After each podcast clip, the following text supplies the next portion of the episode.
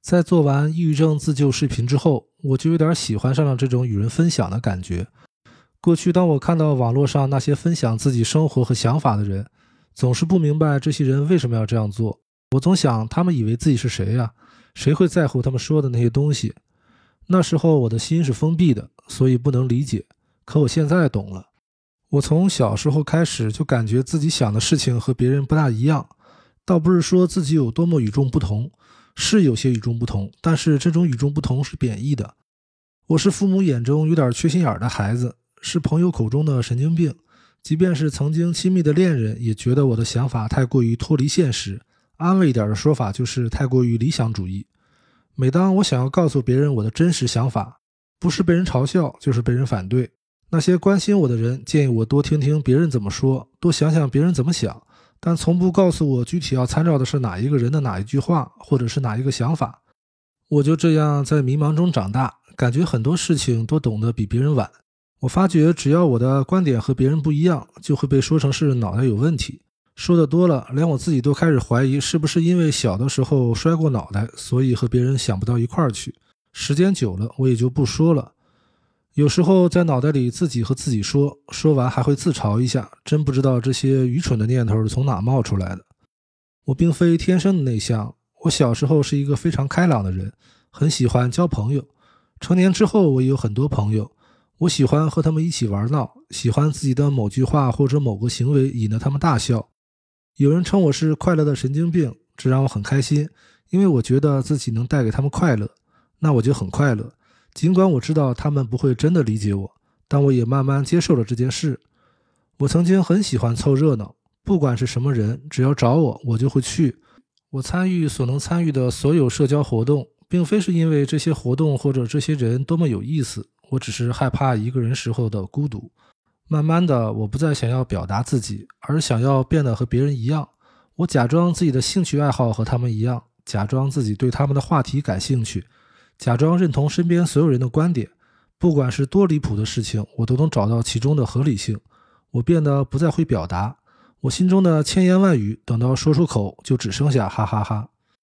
看到别人开始找女朋友，我也去找女朋友。我为了找而找，后来发现身边的朋友们都有了各自忙碌的事情，他们成家立业，娶妻生子，能和我一起玩的人越来越少，互相陪伴的时间也越来越少，我也越来越不敢去打扰他们。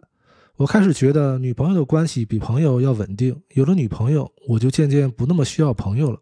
可我慢慢发觉，即使再亲密的关系，也无法解决我内心中的孤独感；再亲密的人，也无法理解我内心中的真实感受。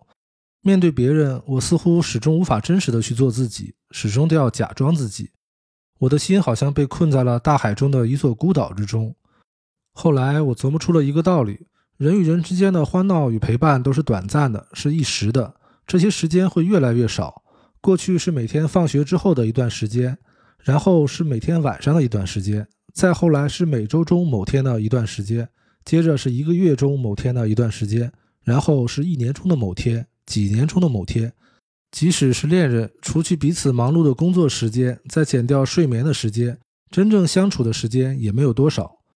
除了这些短暂的相聚，人生中大部分的时间都要孤独的生活。我想，既然孤独才是占据生命中大多数时间的主旋律，那我就该学会如何忍受这种孤独，否则这一生大部分的时间我都不会过得很舒服。于是我学会了忍受孤独，学会了和孤独共处。我年纪越大，就变得越自闭，近些年更是发展到几乎不需要任何社交的状态。我似乎认定了这世界上没人能和我想到一块儿去。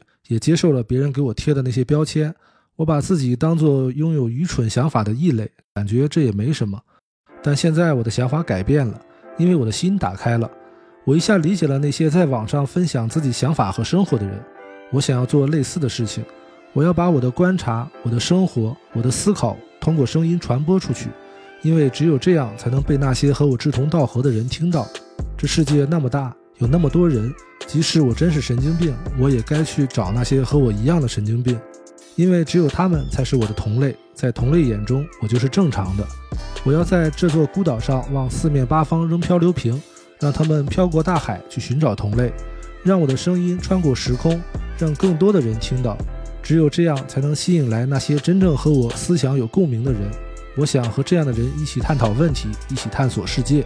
因为想要找到类似的灵魂，所以我必须坦诚地做自己。这意味着我不会去迎合别人的想法。如果未来我的言论冒犯了谁，那么我和你道歉。你不需要和我吵架，我的嘴很笨，不会吵架。我想要去了解别人的想法，想要友善的讨论和建议，但我不喜欢与人争辩。你改变不了我，我也不想去改变谁。我过去的经验告诉我，大多数的时候，人们在争辩所关注的并不是事实的本身，而是输赢。所以，当你想要和我分个胜负的时候，那么我认输，你赢了。如果一件事我说错了，想错了，那也不必纠结。在我看来，这世界上没有完全周延的话。一句话只要说出来，只要你想找，它就会有漏洞，就和独孤九剑的道理一样。只要是招式，就一定会有破绽。而我若想把话说的天衣无缝、无懈可击，那么我就无话可说了。因为真正完美的语言就不是语言了，而是道。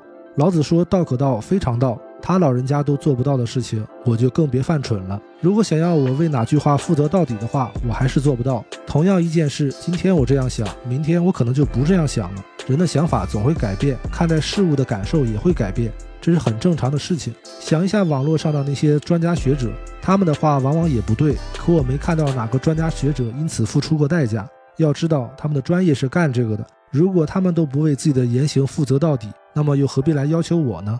我只是分享一些自己的事情，如果你不喜欢的话，把我关掉就好。但如果你认同我的话，请一定告诉我，因为我所寻找的同类或许就是你。